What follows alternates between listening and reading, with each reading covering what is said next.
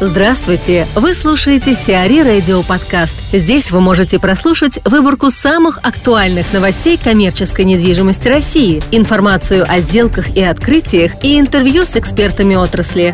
Чтобы прослушать полные выпуски программ, загрузите приложение Сиари Radio в Apple Store или на Google Play.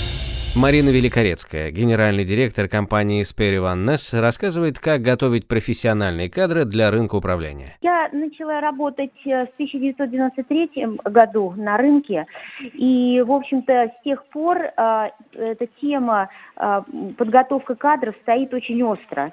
И почему-то за это время она не так активно решается, как хотелось бы, потому что ну, мы видим на протяжении там, больше уже 20 лет э, технология строящихся коммерческих этих зданий увеличивается, э, усложняется, и, конечно, нужны подготовка кадров очень высокого уровня. К сожалению, у нас э, таких э, институтов, где можно было получить такое профессиональное образование, как, например, на Западе, в той же БОМа, в РИКСе, в ИРЭМе и других, в общем-то, известных институтов, конечно, у нас этого пока что, к сожалению, нету. Поэтому приходится как-то вот уже где-то э, это все изучать всем специалистам, которые работают в этой недвижимости. И, ну, я, правда, мне подвезло, я сама заканчивала БОМа институт. И в этом плане, конечно, те знания, которые дает этот институт, не сравнить ни с какими теми курсами, которые здесь мы наблюдаем, там, двухнедельный, трехмесячный э, за месяц, это, конечно, не сравнить то, что есть. Поэтому э, здесь это, у них подход, это, понимаете, э, управление коммерческой недвижимостью, это очень серьезный бизнес, очень очень серьезный. Здесь, в общем-то, крутятся огромные миллиарды. И, конечно же, э, все девелоперы и инвесторы, которые находятся на Западе, они, конечно, все это э, знают, что это очень серьезно. Поэтому уделяют такое большое внимание, э, в общем-то, подготовки кадров, потому что кадры, которые на, на, работают на объекте, они не просто обслуживают, они еще должны увеличить стоимость этого имущества, которое им дали в управление. И здесь это очень важно. Вот, например, у нас до сих пор даже э, нету э, такого, в общем-то, элементарного, как э, кодекс э, профессиональной этики и поведения, который, в общем-то, на Западе очень распространено, и, и все компании, которые заняты в этом бизнесе, они, конечно, следуют это этому кодексу. Дело в том, что, конечно, у нас еще бизнес молодой по сравнению там, с той же Америкой.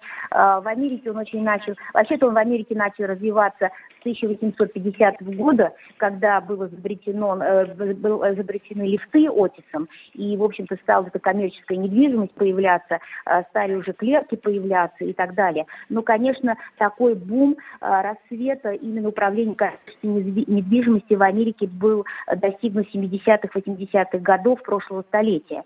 И, конечно же, очень много было достижений в этой области, и э, поэтому там много и обучающих э, э, институтов. Например, вот в БОМа я училась, они присутствуют во всех штатах Америки, то есть там не надо ехать куда-то отдельно, они присутствуют везде. Даже можно и онлайн учиться, и accelerated review courses, и какие хотите, то есть на ваше усмотрение. Но дело в том, что начинается там, например, обучение в БОМ, дома. Не прям пришел и учишься в практике. Сначала ты работаешь в этом бизнесе где-то три года, потом ты только приходишь, потому что очень большой объем. Пока что э, есть какие-то попытки там наших э, каких-то вот гуд что-то старается делать, но почему-то вот у меня такое ощущение, что ассоциация с БОМ это только измерение площадей здания. Но поверьте, это одна из, э, ну, не знаю, сотой толики обучения в БОМа. Там, я же говорю, там огромное количество тем, и, в общем-то, никак мы не можем привести сюда. У нас большая проблема в том, что у нас даже нет материала на русском языке. А так, чтобы вот институты, которые у нас имеются на сегодняшний день, у нас есть, в общем-то, институты, университеты, они почему-то вот, э, ну вот, э, не развивают вот это направление, хотя это было бы очень, э, в общем-то, востребованное направление, потому что когда меня, например, в МБА э, приглашали прочитать лекцию, знаете, полный был, э, э полный был была аудитория, потому что не хватает знаний, не хватает материала. И поэтому я считаю, что вот это, ну, я думаю, что это, не знаю, Министерство образования, высшего образования должны об этом подумать. Как-то должно быть это снизу от э, тех же девелоперов, инвесторов, как-то заинтересовать, создать свою ассоциацию как-то на Западе. Ну, в общем-то, как-то вот э, толчок должен быть обязательно вот на эти профессии. Владельцы Горбушкина двора купили модный сезон. Покупателями галереи «Модный сезон» в бывшей гостинице «Москва», принадлежавшей Сулейману Керимову, стали бизнесмены Алексей и Юрий Хотины. Юрий и Алексей Хотины являются владельцами торгового комплекса «Горбушкин двор», торгового центра «Филион» и двух миллионов квадратных метров недвижимости в Москве. Общая площадь торговой галереи «Модный сезон» составляет 41 тысячу квадратных метров, арендуемая 28,5 тысяч квадратных метров. Ранее Керимов оценивал объект в 350 миллионов долларов. Бизнесмен планирует продать также 40% полю золота и избавиться от всей недвижимости в стране. Китайцы построят аквапарк.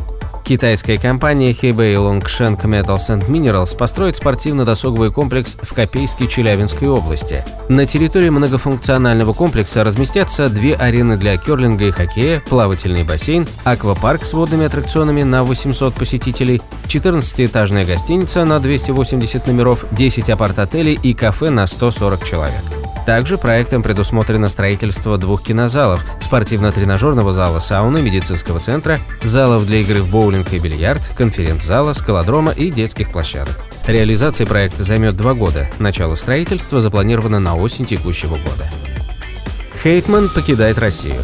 Российский фонд прямых инвестиций готов купить принадлежащую инвестфонду Хейтмонт офисную башню Метрополиса площадью 28 тысяч квадратных метров. Партнерами РФПИ по этой сделке выступают арабские компании Mubadala Development Company из ОАЭ, Public Investment Fund из Саудовской Аравии, Катар Холдинг, Кувейтский инвестиционный фонд и Департамент финансов Абу-Даби.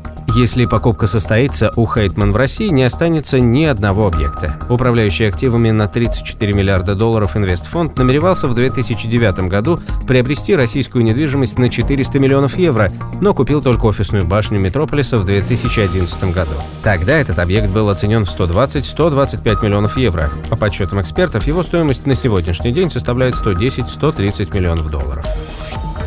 Афи Development отчиталась. AFI Development опубликовал результаты финансовой отчетности за первое полугодие 2015 года. Валовая прибыль по итогам первого полугодия 2015 года составила 25,8 миллиона долларов по сравнению с 25,7 миллионов долларов в первом полугодии 2014 года. Выручка компании за первые 6 месяцев 2015 года снизилась на 33% по сравнению с аналогичным периодом прошлого года и составила 51,8 миллиона долларов. Чистый убыток за первые полугодие 2015 года составил 33,2 миллиона долларов по сравнению с чистой прибылью в 3,7 миллиона долларов в первом полугодии 2014 года. В отчетный период торгово-развлекательный центр Афимол Сити зафиксировал выручку в размере 38,5 миллиона долларов. Чистый операционный доход составил 29,1 миллиона долларов за 6 месяцев текущего года.